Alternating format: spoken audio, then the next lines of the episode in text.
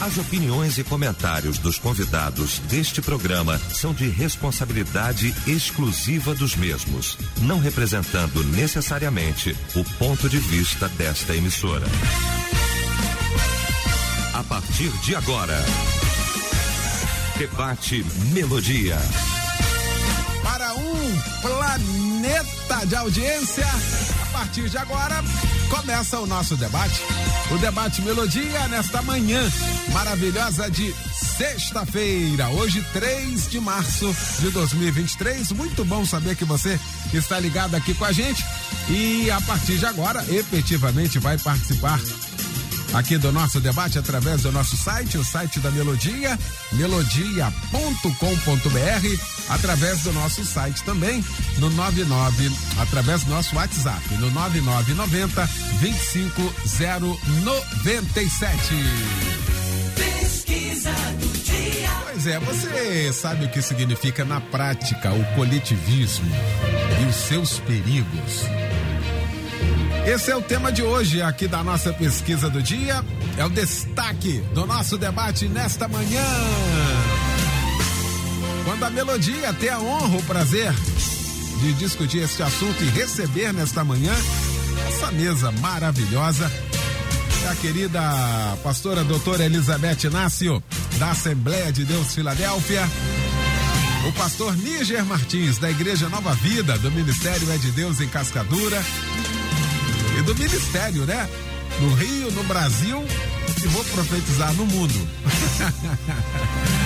Pastor Ailton Siqueira, da minha Igreja Batista Nova Filadélfia, em Jardim Paraíso, em Campo Grande, Caxias e bom que bom. Muito bom, gente. Vamos começar então esse nosso debate orando. O pastor Ailton vai estar orando, abrindo então esse nosso debate. Amém. Pai, nós engrandecemos o teu nome mais uma vez e te agradecemos por essa oportunidade de estarmos juntos aqui.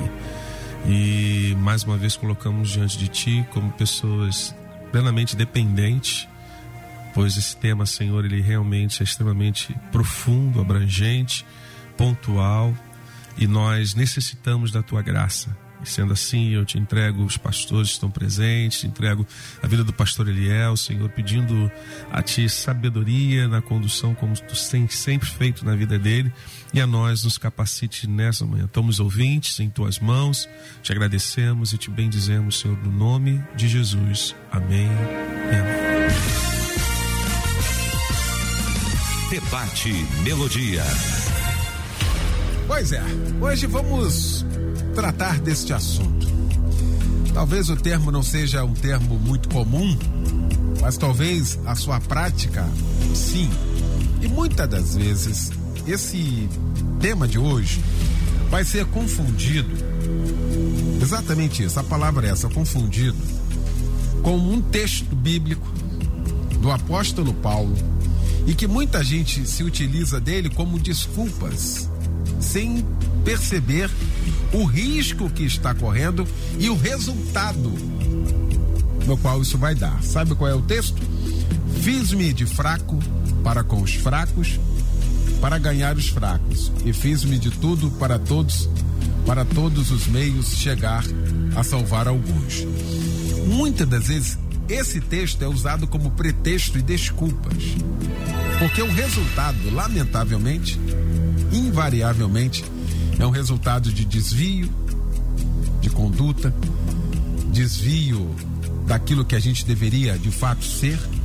Muitas das vezes, numa sociedade igual a nossa, onde principalmente os jovens vivem em tribos e se parecem um com o outro, os valores cristãos, os valores nossos são corrompidos numa sociedade para a gente pertencer.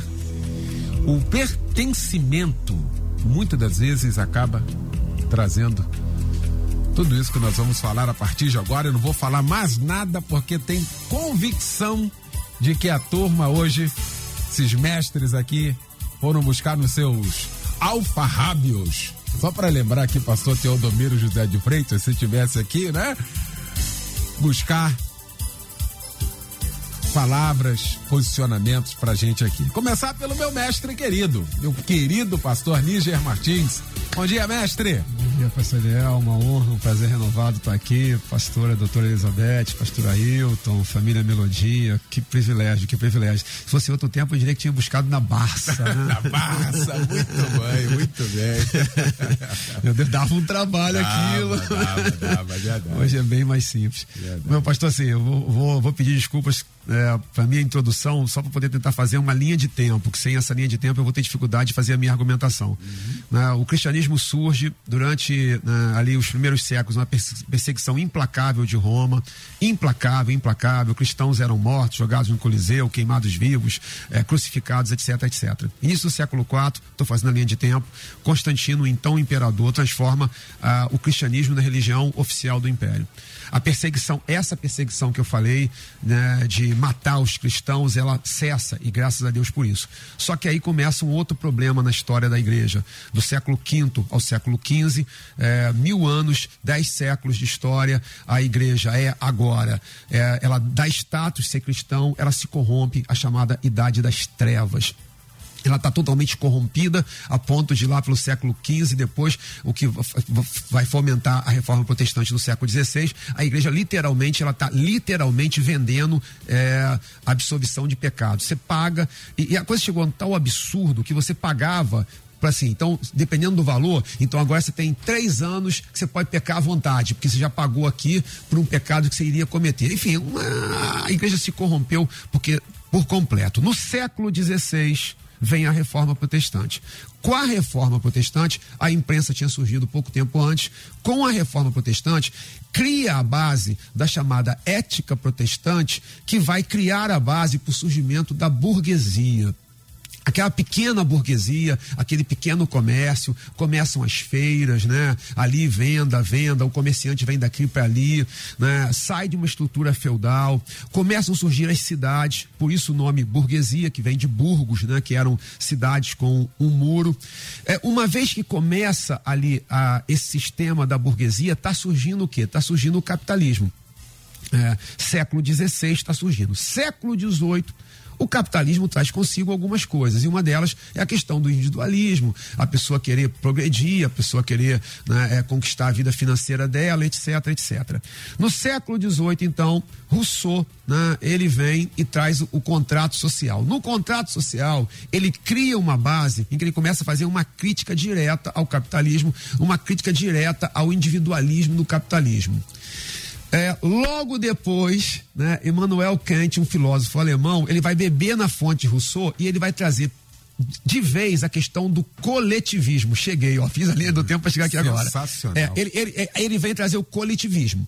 Qual é a ideia do coletivismo? Interessante que ideia, a nível de ideia é muito bonito. É, sensacional. Aliás, a, a, nível de ideia, a maioria das coisas são muito bonitas, né? Qual é a ideia? O capitalismo é individualista, é egoísta. Não. Agora, tudo pertence a todos.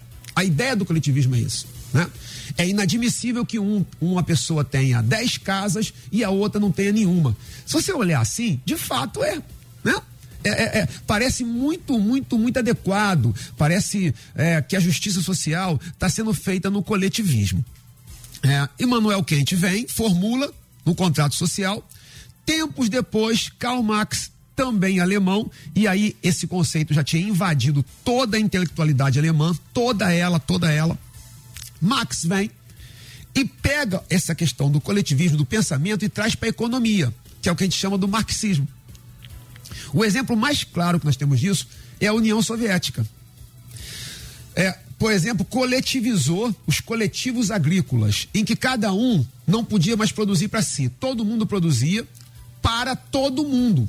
Só para citar um exemplo, em tese, era para matar a fome das pessoas. Matou as pessoas de fome. Só nos primeiros três anos do coletivismo agrícola da União Soviética morreram 8 milhões de pessoas de fome. Olha isso. 8 milhões. Porque na tese é tudo muito bonito. Na prática, e aí eu vou caminhar e vou acelerar um pouquinho. É, na prática, o que, que acaba acontecendo no pensamento econômico, mas a gente vai transpor depois para a questão geral, né, do coletivismo. Na prática, o que você tem é o domínio total do Estado. Mas total do Estado, é o controle do Estado. Em tese, o Estado controlaria tudo para que não faltasse nada para ninguém. Só que não é assim que acontece na, na prática. Uhum. Na prática, você fica o poder centralizado em algumas pessoas que dominam tudo. E a população ela vai ali esmagada. O, o pessoal dos, dos, coletivos agrícolas, eles não podiam, eles eram obrigados a ficar lá. Eles não podiam sair de lá. Então não tinha direito nem de. de é, é uma semi-escravidão ou uma escravidão mesmo. Uhum. Mas, meu pastor, só que para funcionar, funcionar, não é só é, a imposição, assim, você agora, Eliel do Carmo, você vai trabalhar nesse coletivo aqui e vai trabalhar aqui acabou. Não interessa se você gosta, não gosta, tal, tal. Não é. Eu tenho que dominar o seu pensamento. Porque o coletivismo ele implica num domínio do pensamento. Você tem que pensar como eu penso. E qualquer. Você não tem direito de pensar diferente. Se você pensa diferente, você é meu inimigo. Aqui vem e a, e a, coisa vai caminhando, a coisa vai caminhando, a coisa vai caminhando, a coisa vai caminhando. Aqui vem a, a, a luta de classes. Todo patrão é seu inimigo. Isso é tão violento que se você de parar para pensar, nós brasileiros temos muito disso impregnado na gente. A gente acha que todo empresário é corrupto, explorador, até o microempresário, coitado, que trabalha feito um doido, que gera emprego pra caramba já olha para ele. Se o cara botou uma mercearia, já, já olha errado para ele. Não, isso, isso aqui é pilantra, isso é explorador. Isso é capitalismo selvagem. Você vê, porque você vai dominando. Todo mundo tem, tem que massificar, tem que uniformizar o pensamento. Você citou um texto, eu, eu, eu cito um outro aqui agora, Paulo em Efésios 4. Ele fala da necessidade da unidade da fé. Unidade não é uniformidade.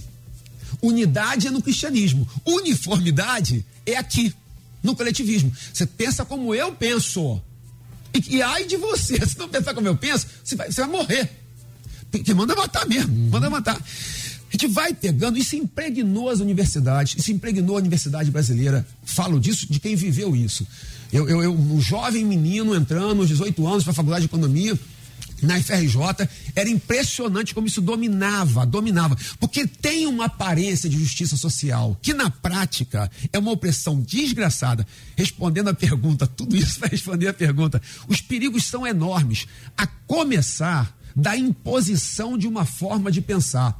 Por que, que, ataca, por que eles atacam tanto a família? Por que, que atacam tanto a igreja? Porque a igreja, o cristianismo, não admite uma forma só de pensar. A nossa forma de pensar qual é? É a Bíblia, que é a nossa regra de fé e conduta. Então ele não consegue dominar, ele tem que combater a Bíblia, tem que destruir o cristianismo para impor o pensamento deles. Então nós estamos diante, sou grato a Deus, muito grato a Deus de coração, pelo seminário no ar, que é o debate, e como bom seminário trata de assuntos estritamente teológicos e de assuntos na qual a teologia interage com a sociedade. E esse é um, em que a teologia está aqui brigando com uma imposição ideológica chamada coletivismo. Tá aí. Pastora Elizabeth Inácio, bom também tê-la aqui, minha pastora. Bom dia. Bom dia, pastor Eliel. Bom dia, ouvintes. Quero ir embora agora. Tô saindo, vou deixar o pastor Nísio pra falar mais nada. que isso? Eu logo perguntei a Luciene, falei, pastor Nísio vai estar? Ela falou, vai. Falei, ô oh, maravilha, nossa economista vai estar tá lá para ajudar, né? Mas, pastor Eliel, gostei muito do debate, do tema. Eu confesso que eu estudei bastante, tive que estudar bastante. Também passei isso na faculdade. Coisa terrível, pastor. Uma das coisas que eu ouvia quase todos os dias era: abandonem tudo que vocês aprenderam até aqui. Esqueçam, esvaziam as suas mentes, porque vocês vão começar a pensar diferente. Agora é tudo novo. E toda essa ideia que a gente vai falar hoje do coletivismo, eu ouvi ali, que eu cheguei até a falar com uma professora, eu falei, escuta, você está pregando uma doutrina, né, de um social que a gente já viu que no mundo todo não deu certo. Não deu certo. E ela falou: não, mas esse daí é o real. Nós estamos pregando o ideal. Eu falei: hã? Hã? Ideal é sonho, é devaneio, é abstrato. Entendeu? E é por isso que a gente está tão enrolado. E o coletivismo, ele não é só na área econômica, ele é na área religiosa. Olha, tem nações aí matando pessoas porque não se convertem à fé deles. Em tudo que é área, na área pessoal, a pessoa escolhe um grupo e fica ali. Quando eu vi o tema, eu pensei primeiro, primeiro o que, que significa o coletivismo? Só que, pastor, pastor já falou também, nós vamos falar não é só informação, esse debate não é só informação. Saber o que é o coletivismo, você pega lá, eu peguei alguns artigos e, e foi bom para esclarecer na minha mente. Agora tem aqui, você conhece os seus perigos? Então esse debate é um alerta. Porque de repente você está entrando aí numa manada que não vai ser bom para você, mas você tá, sua cabeça está sendo feita. Então é dos perigos, isso aqui é um alerta, é um alerta. E eu quero entrar com um versículo bíblico também, já que o pastor Eliel entrou, o pastor Nige também. Eu peguei 1 Tessalonicenses 5, 21 e 22, que dizem assim: examinem todas as coisas, retenham o que é bom, mas em seguida diz: abstenham-se de toda a forma de mal. Então, olha para, veja o que está nas entrelinhas. É isso aqui. O perigo está nas, os perigos está nas entrelinhas. O perigo sim pode estar na sua igreja, dependendo do que está sendo ensinado. O perigo sim está na faculdade, dependendo do que estão te passando. O perigo sim está no grupo que você está entrando. Quem é que está fazendo a sua cabeça? A Bíblia diz que a gente tem que examinar todas as coisas. Observe que já generalizou, já é é coletivismo. É um sufixo que ele generaliza um substantivo ou um verbo.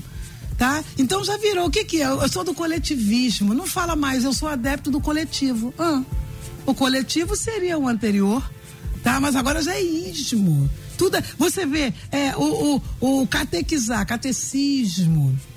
Aí você vê cristianizar, cristianismo é herói, heroísmo. Então esse ismo já vem para dizer, já pegou, já generalizou. Todo mundo já está sabendo o que, que é. Então, como a ideia do coletivo é que a necessidade do grupo tem precedência sobre cada indivíduo nele. Amigo, amiga, você é prisioneiro do grupo que você entrar. Preste atenção. Inclusive o pastor Eliel falou aqui, quando Paulo diz firme de fraco para com os fracos, para salvar alguns. Salvação é coisa boa. Ele estava se igualando para salvar e não para prender. E não para fazer daquela pessoa alguém que tivesse uma mente mudada por causa dele. E aí eu quero falar do que, que a psicologia entra ela explica, e eu, tô, eu li aqui uma fonte do jornal o Globo, do João Luiz Mauad, eu gostei. 2019 isso daqui.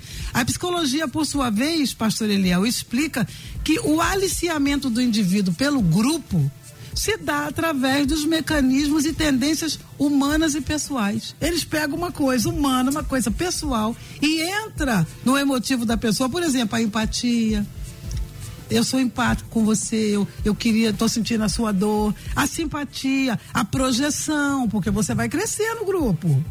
Tá? Você vai crescer. A introjeção vai entrar alguma coisa em você que vai te melhorar. A identificação e a adoração. Então isso tudo chama. Agora, quando você se incorpora ao grupo, você se faz parte importante de alguma coisa maior que você sozinha não chegaria. Então, no grupo você cresce, tá? Agora, esse impulso psicológico de pertencimento, de participação, de comunhão, é bastante humano, pastor. É humano, é individual, é primário. No entanto, ele forma um grupo. O grande perigo aqui está na natureza da entidade coletiva da qual o indivíduo se sente parte. O perigo está na doutrina, no doutrinamento, naquilo que estão introjetando em você. Então o debate de hoje é alerta, cuidado. O que, que você está fazendo da sua vida? Onde que estão indo os seus pés? E a Bíblia diz novamente: examinem todas as coisas. Abstenham-se de toda forma de mal. Então, aquilo que está te formando, presta atenção, porque você pode estar tá se distanciando da sua família, da sua igreja, das suas origens porque quando me falaram na faculdade que eu tinha que esquecer de tudo, é esquecer, esquecer as minhas instituições que foram família, escola e igreja. Eu boto tudo de lado para entrar o quê? Um negócio que nem aconteceu até hoje, nem deu certo do passado até aqui e eu vou morrer por causa disso? Pastor Ailton Siqueira, meu amigo querido, meu irmão, que alegria também tê-lo aqui. Bom dia. Bom dia, mano. Prazer muito grande poder estar aqui, Pastor Nígia, doutora Elizabeth, essa audiência maravilhosa. Realmente, assim, eu falei pro Nígia aqui, que, que aula, que, que linha, essa timeline foi muito importante para que a gente pudesse entender e nos situalizarmos dentro do, do, do presente momento. Até porque quando você começa a, a, a, ler um pouquinho, a ideia do coletivismo, ela tem uma ideia até bonita, é uma ideia florida, é uma ideia de tipo o ideal. Porém, a gente, nós estamos lidando com o quê? Com indivíduos. E aí é onde está o problema, indivíduos que pensam indivíduos que têm a sua capacidade de tomar decisões, a sua capacidade de olhar um todo e a partir daí ele ele alinha-se ou não aquilo ali. Então o que acontece? O que a gente, trabalhando dentro da questão do, do coletivismo, a gente estava vendo, é que dentro do coletivismo você tem que anular você. Você anula quem você é. Você não pode pensar, você não pode tomar decisões. Qualquer coisa que você faça dentro dali, você está indo contra aquele sistema que foi montado. Quando o Níger trouxe aqui para gente essa questão esmagadora, a gente também estava lendo sobre a, o, o, que aconteceu sobre o coletivismo agrícola, foi uma coisa absurda quando você vê aquilo em nome de um ideal que parecia ser nobre. O que, que é? Vamos matar a fome de todos e todo mundo vai ter alimento para todo mundo. Onde sempre no meio disso tem um que se levanta, tira proveito e exerce um domínio sobre o grupo de um modo geral. Então, quando a gente estava, eu estava vendo, li alguma, algumas pessoas, né?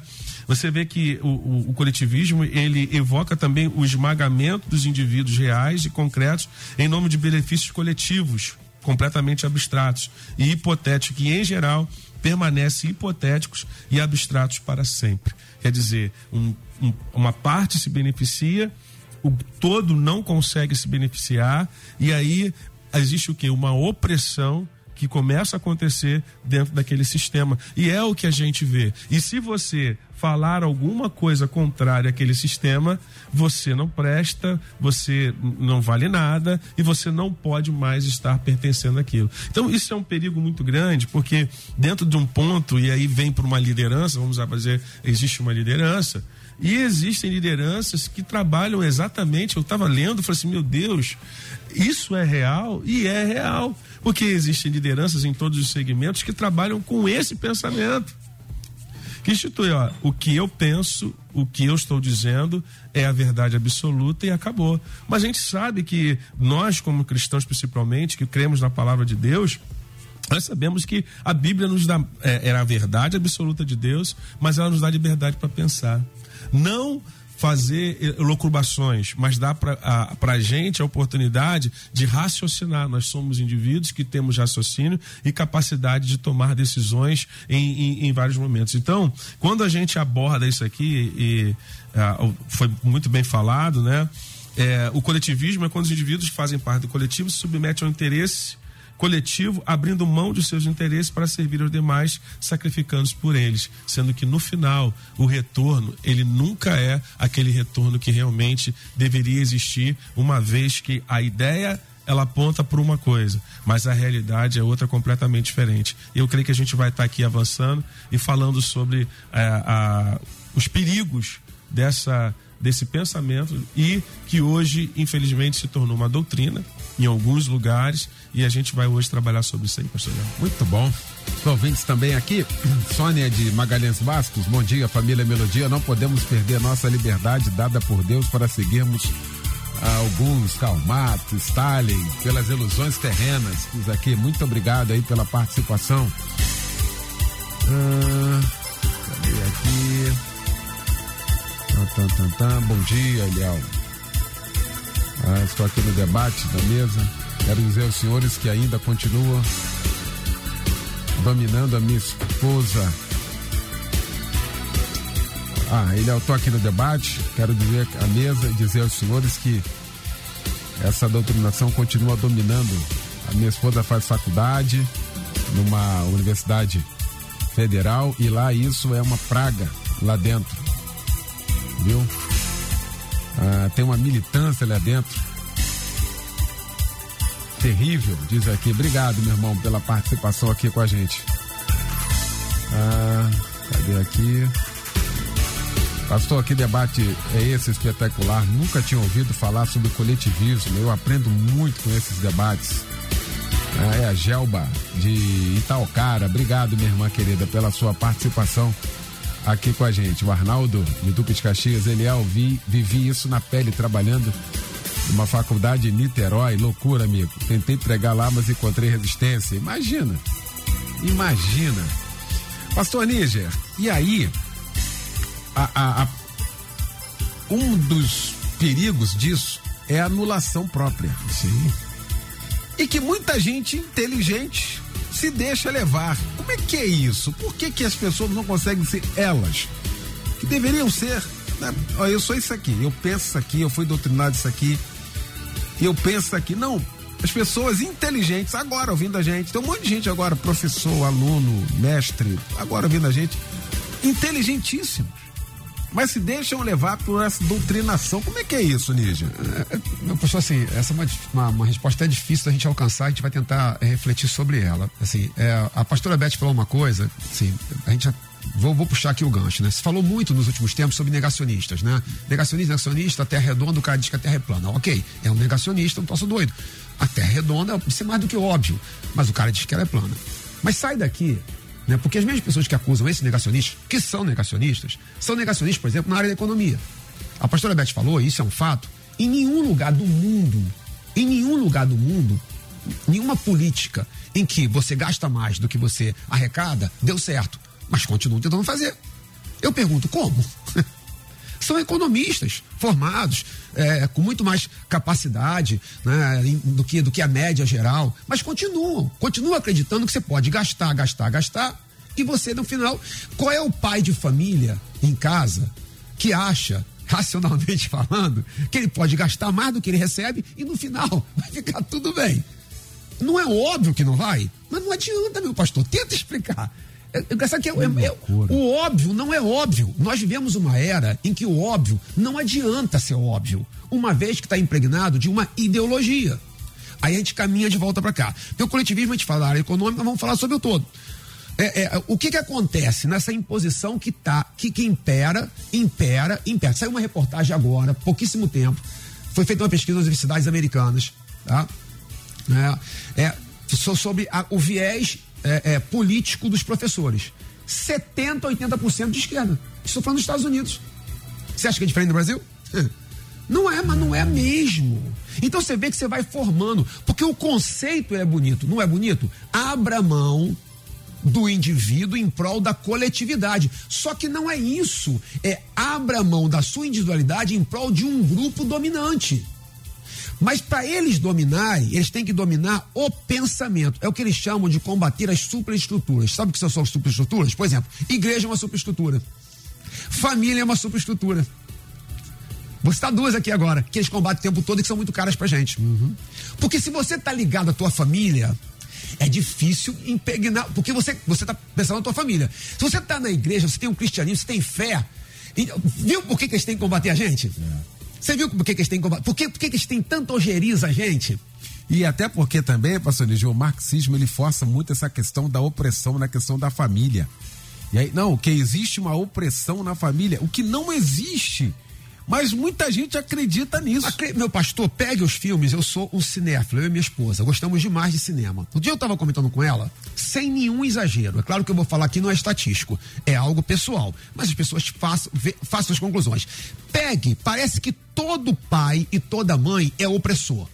Todo pai e toda mãe não entende o filho, todo pai e toda mãe oprime o filho, quer que o filho seja o que o filho não quer ser, aí o filho entra em parafuso por causa do pai e da mãe. Eu tava falando, tava falando com a Sandra, parece que pai e mãe só serve para pagar conta, do, e fora isso, tira, porque não presta para mais nada. Mas é a questão. É exatamente isso. É, porque olha só, pai e mãe é uma influência. Tem que acabar com essa influência. Não pode. A igreja, o pastor, ele é influente. Não pode, não pode. Tem que dominar o pensamento, tem que uniformizar o pensamento. Tem que todos pensar. É, é, é, eles combatem as chamadas superestruturas, né? para poder o quê? Para poder uniformizar o. Tem que pensar todo mundo igualzinho. E consegue. É impressionante como consegue. Consegue, porque o ouvinte está dizendo aqui, ó. Ontem à noite, meu filho puxou uma briga comigo. Ah porque ele defende esse coletivismo. É. Está doutrinado, estuda na Universidade Federal, está Isso. aqui ouvindo o debate, rebatendo tudo que está sendo falado. Exatamente. Estou orando por ele e não vou desistir do meu filho. Olha que eu tô, a gente está falando isso aqui. Como é que a gente está falando? E... Porque vai pegando, meu pastor, e vai impregnando. Eu fui de uma faculdade pública, pastor, doutor, pastora doutora Elizabeth também. Aquilo vai entrando e num primeiro momento parece muito lógico. Abra mão. Quando você vai para a prática, pegue os países que tentaram aplicar a nível econômico, um desastre, mas um desastre, um desastre. Aí você pega e exagera, porque se você quer, quer destruir um argumento, é você exagerar, não é? Aí você pega e, e aponta todos os defeitos do capitalismo, que tem mesmo. O capitalismo selvagem, ele é uma praga, ele é péssimo, só que o, o contraponto não é uma sociedade supostamente em que todo ser, em que, o indivíduo abre mão da sua capacidade de pensar, inclusive, em prol de, um, de, de uma coletividade que é teórica, que não existe. Quando eu queria voltar de novo, porque há um contraste violento entre o cristianismo e essa questão.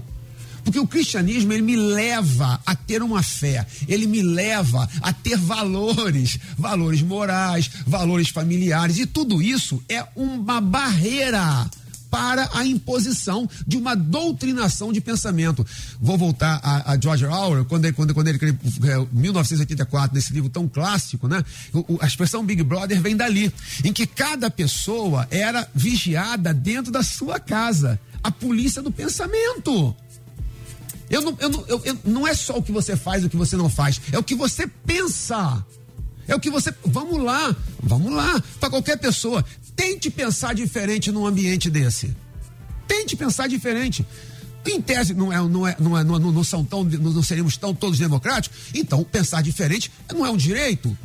Você imediatamente é, mas imediatamente você é, é massacrado, você é destruído. Não aceita o pensamento diferente. Papai do céu nos ajude. É, intervalo, rapidinho a gente já volta com a segunda parte. Estamos apresentando Debate Melodia. Pois é, já de volta com a segunda parte então do nosso debate. Você sabe o que significa na prática o coletivismo e seus perigos? Agora já sabe o que é coletivismo, né? Depois dessa aula da primeira parte, estamos falando agora dos perigos disso aqui. Né? Incutido aí em várias frentes, né? sendo é, uma doutrinação nesse sentido e essa geração agora, eu fico imaginando, e esse aí vai ser um outro debate, como é que vai ser essa geração, com essa doutrinação, né? Que está sendo implantada agora.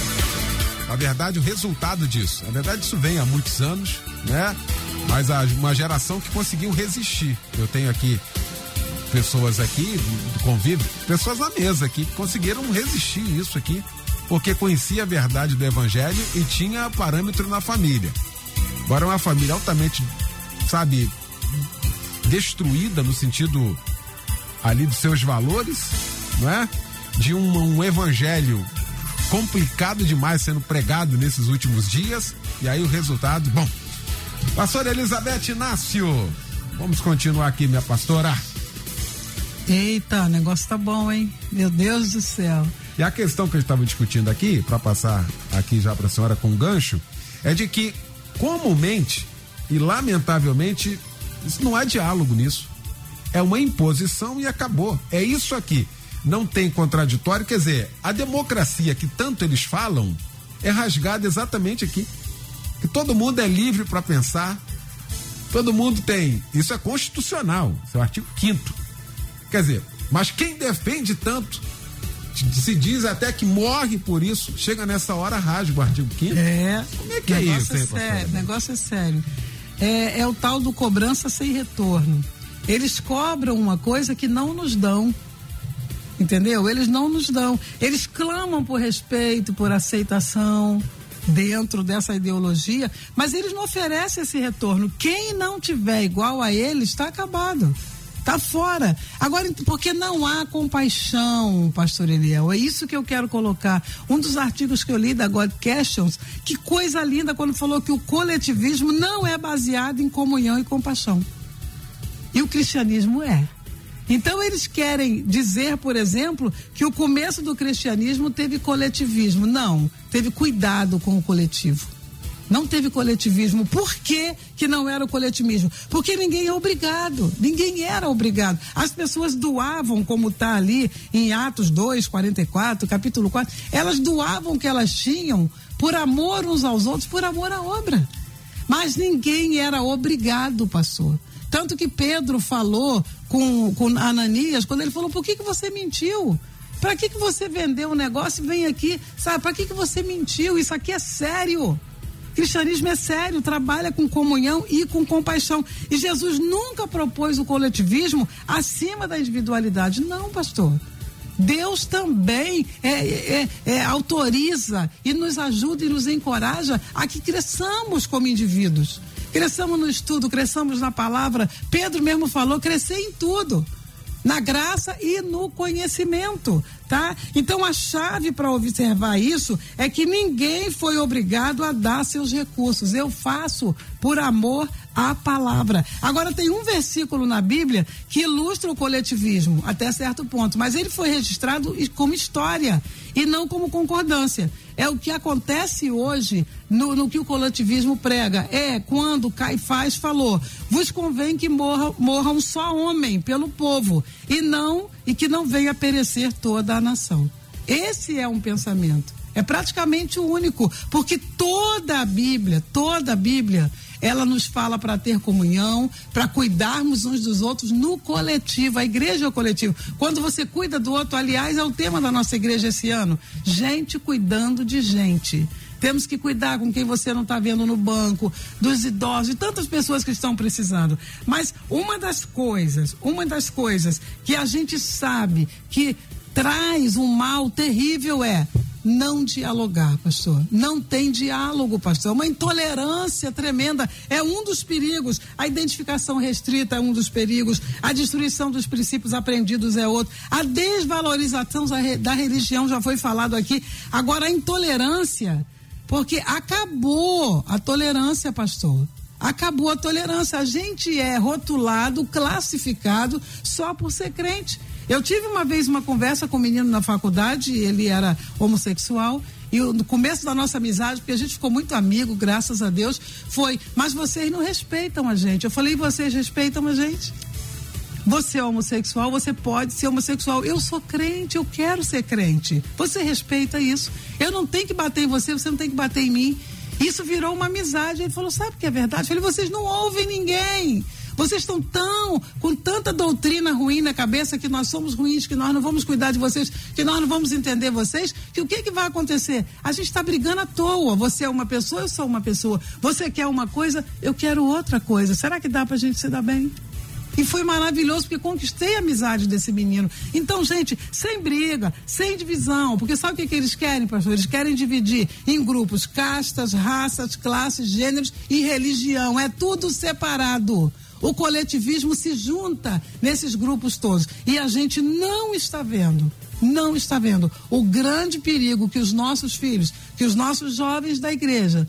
Eu aconselho aos pastores, sempre que vocês forem todo o começo de ano que os jovens vão para a faculdade, sentem com eles, a gente faz isso na igreja, sentem com eles, digam o que, que eles vão ouvir, fale para os seus filhos o que, que eles vão ouvir na escola, para que eles, quando ouvirem, eles sabem que é um perigo e não uma nova informação muito boa para a vida deles. Muito bom. Ouvintes aqui hoje, vejo o meio educacional como o maior perigo do, coletivismo manipulador. Acho que as denominações cristãs sérias tinham que abrir mais escolas nos seus templos nos dias de hoje. Os pais educam e as escolas mudam totalmente o conceito. Que na verdade é um desafio terrível para quem tem filho agora, adolescente. A gente estava falando sobre isso aqui no intervalo. Isso aqui é um negócio. E eu tive uma filha, né, de criança, adolescência, estudando um negócio desse. Era complicado demais, às vezes. Na hora da, do almoço, da janta, saía cada pérola e que eu sabia que não era da minha filha, da cabeça dela, que não era gerado na cabeça dela por ela. E eu começava a puxar e aí eu chegava de fato onde era, da onde tinha saído. É um negócio muito complexo, viu, pastor Elton? Acha que tudo que você está falando? Eu estou cuidando de uma família que a menina tem 14 anos, ela está num instituto desses assim que passou, né, do, do governo, passou na prova. E lá, quando ela entra em sala, a primeira coisa que ela ouve é: aqui vocês podem ser o que vocês quiserem. Se as meninas quiserem ser meninos, ou se os meninos quiserem ser menina. Eu sei disso, eu ouço isso, eu trato isso. Então, tá demais. E a gente tem que observar onde os nossos filhos estão caminhando. Pastor Ailton. Então, pastor, é, nós sabemos que os nossos filhos, principalmente nessas idades, eles estão em formação. E ainda, e uma coisa que você falou na sua primeira fala é o senso de pertencimento. A partir do momento em que eles querem pertencer a um grupo, eles vão se adaptar à ideia daquele grupo. Eu vi um experimento muito interessante, um, um, um, que, que eu achei muito interessante. Uma professora, ela reuniu os alunos da, da faculdade, ela combinou, ela falou assim: olha só, nós vamos dizer que essa cor aqui é verde.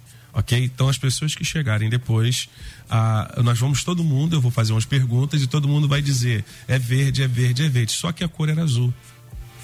E aí o que acontece? Alguns alunos chegaram atrasados e ela falou assim: que cor é essa aqui? Aí um se levantou, verde.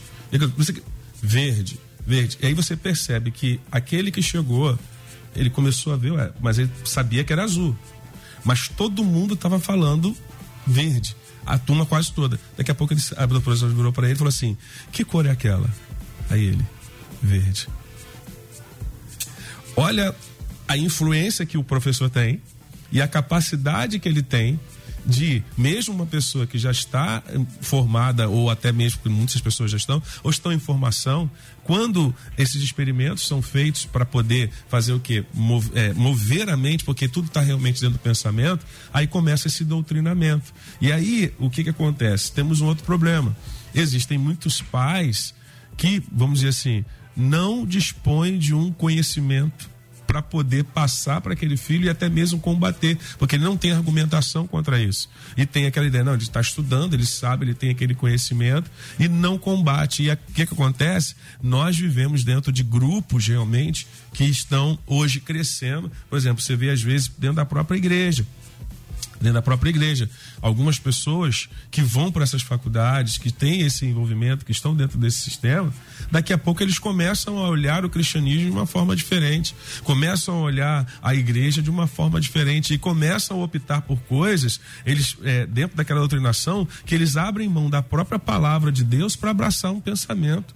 Eu acho isso interessante, como é que pode a força aí entra aquilo que foi falado aqui pelo pastor Níger e pela doutora Elizabeth. A força que uma doutrinação tem, capaz de fazer com que a mente da pessoa não caminhe na direção dos fundamentos que ela aprendeu na vida. Porque foi aprendido na palavra alguma coisa, mas chega ali, por ter aquele grupo e por realmente eles pensarem, caminharem naquela direção, a pessoa acaba indo nessa outra direção. Então, eu tive, eu tive assim, algumas dificuldades e alguns confrontos vamos dizer assim, confrontos no bom sentido da palavra, em ter que argumentar com algumas pessoas que estão lá e levá-las de volta para a Bíblia Sagrada. Porque por mais floreado, por mais bonito que seja o pensamento, se a Bíblia Sagrada é a nossa regra de fé e conduta, então a minha adaptabilidade ela vai se limitar aonde? Até aonde a palavra de Deus ela me diz que eu devo ir. Então hoje é, é, esses valores estão sendo realmente corrompidos em função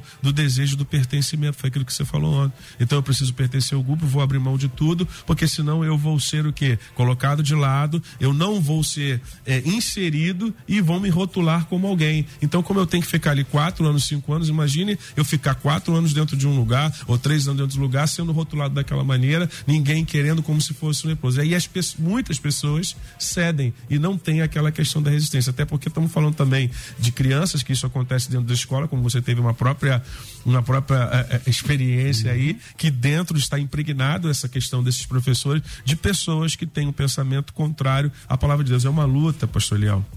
Só para concluir aqui, é, é, que a gente precisa abrir os nossos olhos. Nós estamos perdendo muita gente nós estamos perdendo jovens nossos, nós estamos perdendo várias pessoas, porque elas não têm essa base que deveriam ter e a falta dessa base que tem que ser inserida dentro, principalmente dentro de casa, a igreja coopera bastante, aí é uma outra situação. Por que, que eles estão chegando lá e não estão permanecendo? O que está acontecendo? Que tipo de, de, de, de fundamento nós lançamos sobre ele para que eles pudessem chegar ali e não, vamos dizer, resistirem a tudo aquilo que está sendo implementado dentro daquele sistema? Muito bom. Ah, ouvinte aqui participa. É a Camila Ferreira, é de Bangu. Camila, ah, o debate é democrático e aqui a gente respeita isso constitucionalmente. Eu sou um constitucionalista. Eu sou um advogado constitucionalista. Todo dia que Deus dá, eu estudo a Constituição. Todo dia. Né? É diferente disso que nós estamos falando aqui nas escolas, onde não há esse respeito pelo livre pensamento, né? Pensamento livre, o livre pensamento, o direito, direito basilar, não é? Aqui é diferente. Eu gostei que você participou aqui. Ela diz aqui: se o coletivismo é um perigo, o capitalismo com seu individualismo seria ideal? E qual seria o ápice, o ideal coletivo do capitalismo? Todos serem milionários? O dono da franquia McDonald's tem milhares de franquias espalhadas pelo mundo, inclusive no Brasil, sendo um milionário, que só aumenta o seu capital e o mesmo paga 30 reais por dia de trabalho de atendentes que trabalham até 12 horas por dia. Isso seria correto? o adequado? Pastor Níger. Meu pastor. Obrigado, Camila. Se quiser participar aqui, ter réplica, fica à vontade. Gostei que você teve coragem de fazer aqui, de colocar aqui a sua opinião. É isso que a gente precisa. Porque lá é tão frágil essa dominação, deixa eu falar aqui rapidinho.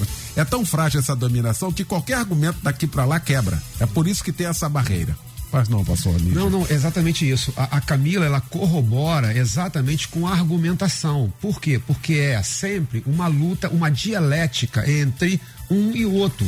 Então, a questão não é ou então é coletivismo, ou então é um capitalismo selvagem. Eu, eu citei aqui em algum Sim. momento que o capitalismo selvagem é péssimo. Uhum, a exploração, pessoas, é, o, o, é, é 90% da renda na mão de 1%. Ninguém deseja isso. Só que isso não dá o direito de um pensamento coletivista e, e, e, e economicamente falando, de algo que nunca funcionou que só leva à miséria. Olhe para Venezuela do nosso lado, pelo amor de Deus, para a gente falar de hoje. Olhe para Cuba que não consegue se recuperar. E eu não estou falando de uma questão política, estou falando de uma questão econômica.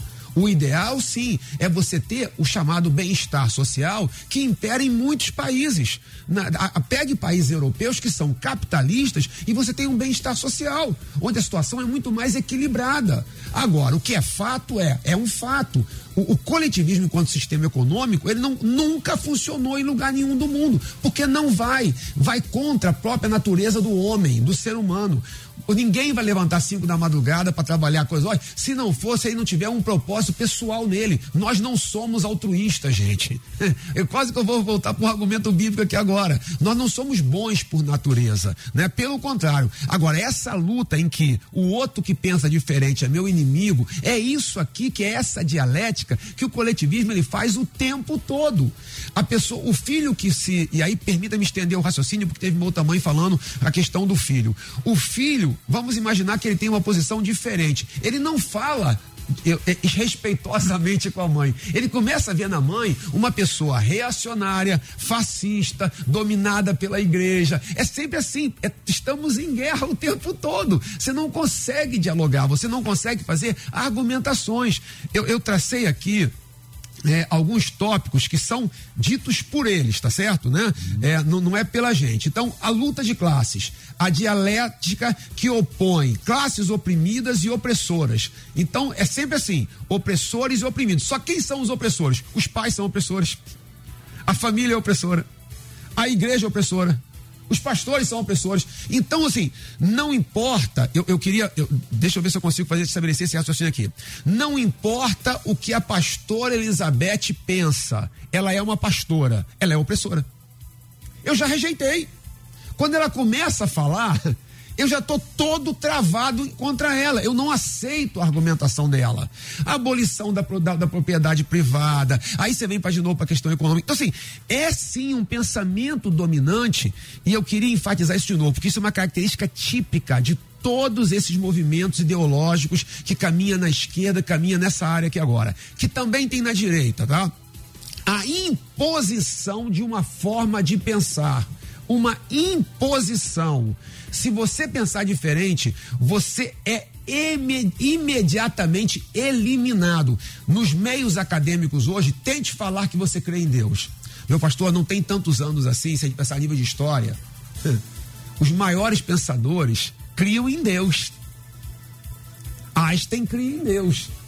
Pasteur era um homem extremamente temente a Deus. E tantos outros. Você não vê. Por que você não vê? Porque se você falar que você crê em Deus, você não vai conseguir mais fazer sua. Arriscado não conseguir ser aprovado no mestrado. Arriscado não conseguir.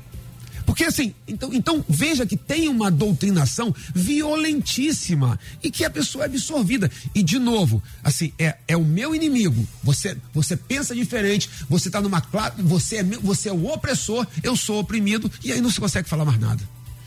Bom, a gente já está em cima da hora aqui, só para ouvintes aqui, ó, eu fui excluída de uma universidade federal do Rio de Janeiro. De tudo. Até tirar fotos para se formar não me chamaram. Nem eu, nem duas, duas amigas. Que democracia, né? Simplesmente fomos excluídas por não compactuar com o que a turma pensava. Não chamaram a gente para nada e olha que nunca falamos nada por sermos cristãs. Tinha uma aluna que manipulava a turma toda. Foi muito triste não termos tirado fotos com a Beca e ter colocado grau e ter colado grau com eles. Mas Deus proverá. Ele é eu e minhas amigas estamos muito tristes. Mas esse é o resultado mesmo. É o resultado que a gente está falando. E olha que ele está falando de universidade. Né? Poderia ser alguém assim, ignorante no sentido de não saber. Não, mas é numa universidade, onde forma exatamente aí o posicionamento de muita gente, hein, pastor e, e, e, vamos lá, pastor, um depoimento real, claro, inequívoco, não é? Você vê, aonde está a pluralidade do pensamento? Eu não concordo aqui, mas, mas como, é, como é com que. Você vê que é exatamente nós falamos o tempo todo. Se você não pensa igual a mim, se não há uma uniformidade de pensamento, você é rechaçado, você é eliminado é eliminado mesmo. Você vê, elas não foram só, elas foram simplesmente, não existe, você não existe aqui. E não é fácil lidar com isso, né? Como é que você luta contra isso? É. Viu? Vamos nessa. A gente vai voltar a falar sobre esse assunto. Muita coisa aqui, né? E eu gostei aqui da Camila. Camila, um beijo para você. Gostei demais aqui. Seu posicionamento, isso aí. Se posiciona aqui pra gente criar um diálogo, né? Estabelecer um diálogo nesse sentido. Agradecer essa mesa que se formou pra gente tratar deste assunto nesta manhã minha querida pastora doutora Elizabeth Inácio, da Assembleia de Deus Filadélfia, na freguesia, aqui em Jacarepaguá, Avenida Tenente Coronel Muniz Aragão, 890. Minha pastora, que Beleza. fica para nós de reflexão, hein? Então, pastor, eu tô com a palavra do pastor Ailton que diz que tem pais que não sabem o que fazer. Na simplicidade deles, eles não sabem o que fazer, mas você pode falar para o seu filho: você vai para a escola agora. Se tentarem tirar Jesus de você, cuidado porque Jesus é o melhor que a gente tem. Se tentarem tirar o amor, a sua família de você, cuidado. Porque lá na universidade também, pastor, Procure os cristãos da escola.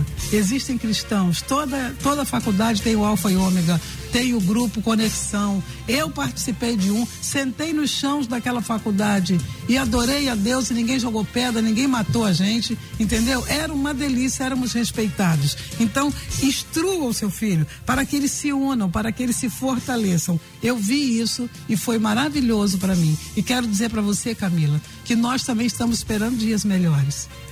A gente também não concorda com esse capitalismo maluco. Nós não concordamos com pessoas com fome. Mas a gente sabe que não é do coletivismo que vem. Vai vir de gente séria. Pode vir sim um outro projeto legal. Porque esse, como nós falamos desde o início, não deu certo. Eu conversei com o pessoal do MST na faculdade. E eles mostraram um filme lá. E no final eu falei: Alguém quer falar? Eu falei: a, a, a gente pode vender essas casas que ganham? Ele disse: Não, não pode vender porque não é da pessoa, mas pode vender a benfeitoria. Eu falei, tudo bem. E por que, que a pessoa ganha uma casa e depois ela tem que continuar atrás de vocês pelo Brasil todo? Ele ficou calado. Isso é coletivismo.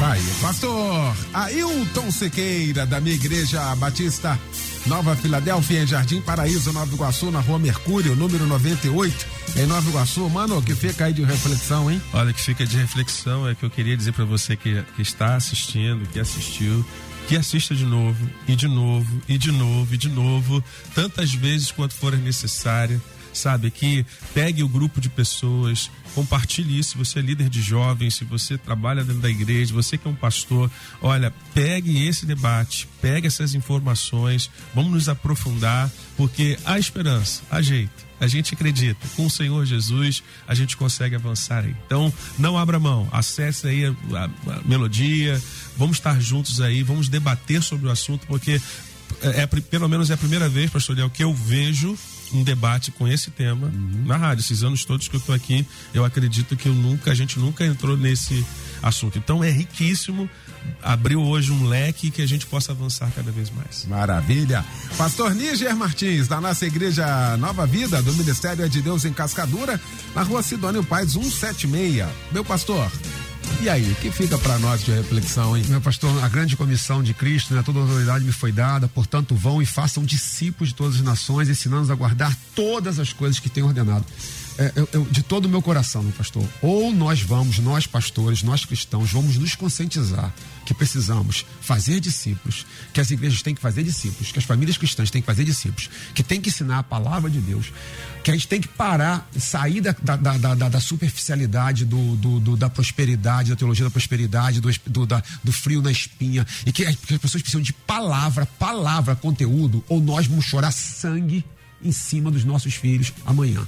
Porque se não tiver com conteúdo bíblico, já está difícil. Sem conteúdo bíblico, não vai sustentar. O que está faltando? E aí, está faltando teologia, teologia mesmo, é, é, pararmos, estudarmos, pensarmos, refletirmos sobre se de fato nós estamos fazendo discípulos dentro das nossas casas e dentro das nossas igrejas. Do contrário, estaremos completamente à mercê de ideologias cada vez mais insensatas e loucas, como, por exemplo, a que trabalhamos hoje. Tá aí. Valeu. A gente vai voltar a esse assunto o mais rápido possível. Deus quiser. Obrigado, Luciano Severo, Simone Macieira, Michel Camargo. Logo mais às 10 da noite, o nosso Cristo em Casa pregando o pastor Pedro Paulo Matos. Vem aí o Edinho Lobo com a Débora Lira, eles vão comandar a partir de agora o Tarde Maior aqui na nossa melodia. Obrigado, hein, gente? Boa tarde, boa sexta, valeu. Amanhã você ouve mais um Debate Melodia.